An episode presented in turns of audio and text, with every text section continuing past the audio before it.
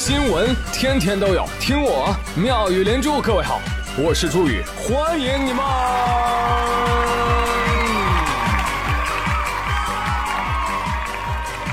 谢谢谢谢谢谢各位的收听啦！哎，好消息好消息，电影院开业了！恭喜恭喜！上半年转行做煎饼、开小卖部的电影院啊，终于可以回归老本行了啊！根据网友爆料，说杭州有一家电影院因为太久没有开门了，这电影院里啊都住进一窝燕子了，哈哈！不仅在屋顶住了个窝，还生了个小燕子。哎，太客气了！你看个电影还要送燕窝吗？这个？对于这个电影院重新开业，有朋友说别拦着我啊，我得报复性消费我。我要看到电影院没电，朋友，别太激动哈，能买着票吗？国家电影局说了，低风险地区可以恢复开放营业，中高风险还不行。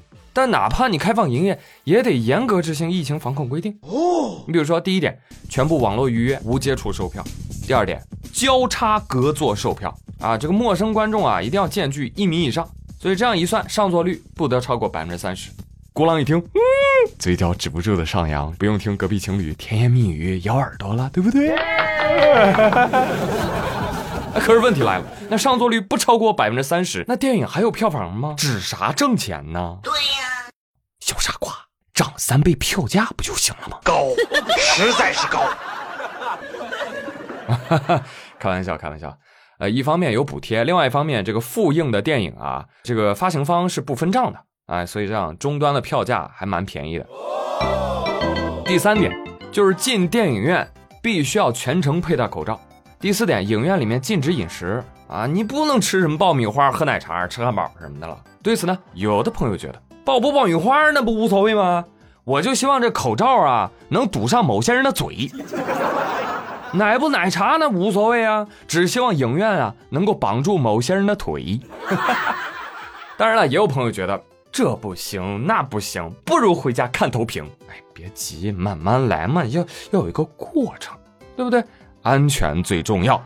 所以朋友们，今天一开头就抛出一个互动话题：如果啊，如果你是你们当地电影院的排片负责人，你告诉我，你想安排哪部电影？那不愿意看电影的同学呢？那我们就回家看剧，好不好？看剧，看什么剧呢？农村版《老友记》。乡村爱情，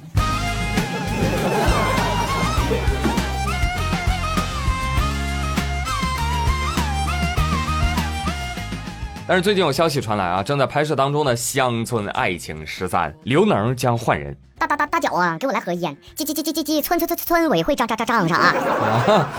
这个根据新闻说啊，说是因为刘能的这个演员王小利档期啊，跟这个《乡村爱情十三》撞了。啊，所以不能继续出演刘能一角，所以呢，接下来的刘能将换成他的徒弟赵明远。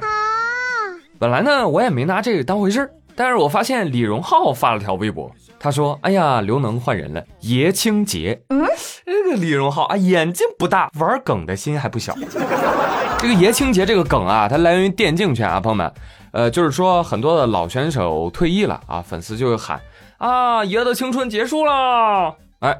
缩写爷青结哦，由此可见，那李荣浩你挺会啊，一开口就是老冲浪选手了。但提醒大家，这样的朋友圈少发啊，老是爷青结爷青结，你几个青春呢？又结束了。好，说回这个刘能换人，我个人觉得不是档期的问题。你想，那不能够啊，这是王小利的成名作，怎么就能因为个档期随随便便就不上了呢？什么档期这么重要？去好莱坞啊，拍《象牙山联盟》啊！咱俩干仗，你跟我咋干都行。你动他，我切你一手指头，你看我怎么收拾你。刘能要要是打你的话，基本上一脚就就给你定位，你信不信？哈哈，真的，我觉得乡村爱情啊，没了刘能可能要毁，没有刘能，那谢广坤也不是真正的快乐，赵四或成最大赢家。啊当然也不一定。你想赵四没了刘能那就有如高山再无流水何处觅知音？亚洲舞王的孤独只有刘能懂 所以说啊与其换人还不如让编剧把刘能写死是吧？就写呗。开局一支笔内容全靠编。最近浙江慈溪有一位十六岁的神童陈某诺引起了网络争议。为什么热议他呢？主要是因为这孩子他爸说，我们家姑娘日均能写三百首词牌、两千首诗、一万五千字小说，两年间出版三本书，还创立多个品牌。来听一听啊，这个陈某诺的公开演讲。据说认识陈一诺，成功不会犯错；认识崔一诺，你将魅力四射。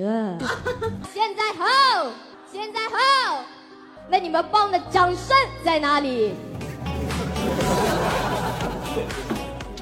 年纪轻轻已经是个老传销了，是吧？然后呢，这个很多网友就质疑说太夸张了，不可能一天写这么多诗和小说。哎，但是记者联系到他爸，人人坚称没有没有没有没有没有，我绝对没有夸大，我女儿写作能力那都是真实的，那要是静心写诗两千首没问题。但是呢，我们也没有去寻求突破，是吧？我想要是好好写的话，一天写个两千五百首、三千首也不一定。真的，我在家我看着他写作啊。情况我都清楚。哇，这个坑是越挖越大，了不起！一天两三千首诗，那如果是曹植的话，七步成诗，一天也得走一万四千步。在我的朋友圈步数应该能进前三，还可以收获两百克以上的绿色能量哦。那如果说乾隆一辈子写四万首诗，已经高产四母猪了。那以这个姑娘二十天就能赶上的速度来估算，这姑娘保守估计寿命八十，终生可以写四千六百万首诗。天才，这真是长江后龙推前龙。姑娘，原来你就是抹的感情的作诗机器呀！李白汗颜，杜甫惭愧，白居易白活，乾隆他下跪，苏轼骂骂咧咧退出群聊。好了，够了。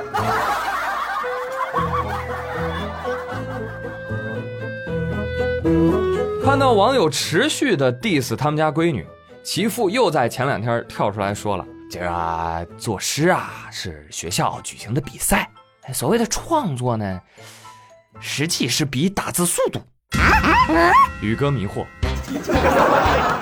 大哥，合着您认为作诗就等于打字？哦，您这是欺负古代人没键盘是不是？什么写的现代诗？哦，会敲回车就是写诗，是这意思吗？哎，就这些人撒的这些谎，我都不屑驳斥。你你告诉我，现在还有哪个学校有这种脑残比赛？说同学们，我们今天来比打字。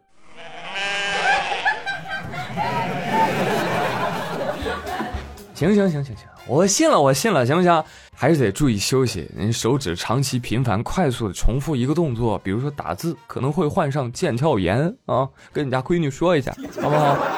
像这种脑子进水，给孩子贯彻这种谎言式的、营销式的教育。足以毁掉他的一生，啊，兜兜转转一圈回来之后，你才会发现，宝贵的人格已经丧失，挥霍的信用已经破产。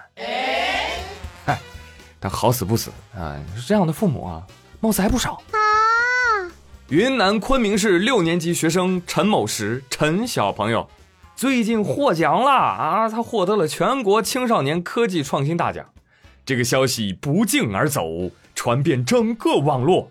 大家纷纷投来了鄙视的目光。为什么呢？因为这个小学生他获奖的项目是研究突变基因在结直肠癌发生发展中的功能与机制。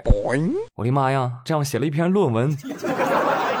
对此，有相关从业人员指出，太夸张了吧？这个科研项目的难度相当于博士研究生的水平啊！有人说，哎，那难道就不能允许小学生当中出了一个天才吗？可以，可以，可以，可以。是天才，是天才。我们来看一下天才陈同学在他的实验记录里是如何写的。二零一八年一月九号，老师们给了我一个基因，叫叫 C 幺零 O R F 六七，哇，好厉害的样子！我上网搜了一下，什么叫基因呐？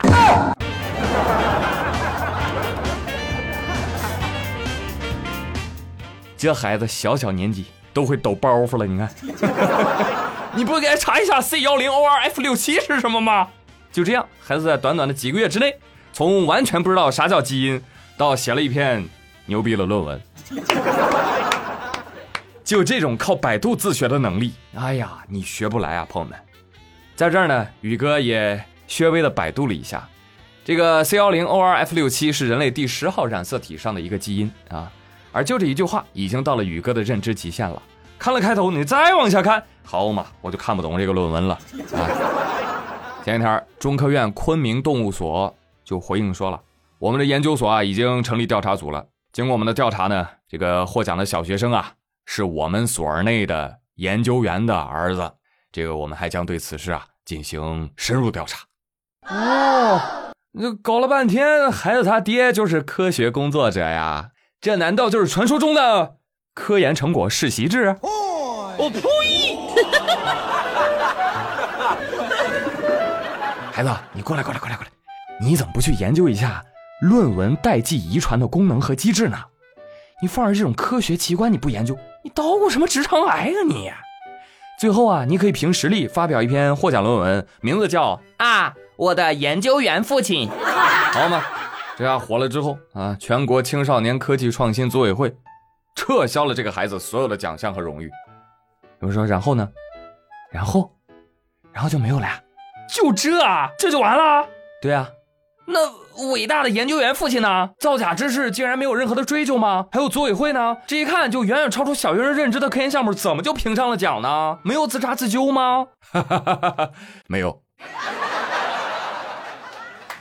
以后啊，类似于这样，博士同学啊，你呀延迟毕业吧。这篇论文呢，我六年级的儿子先用一下。这样的事情还会发生的，我们一起期待吧。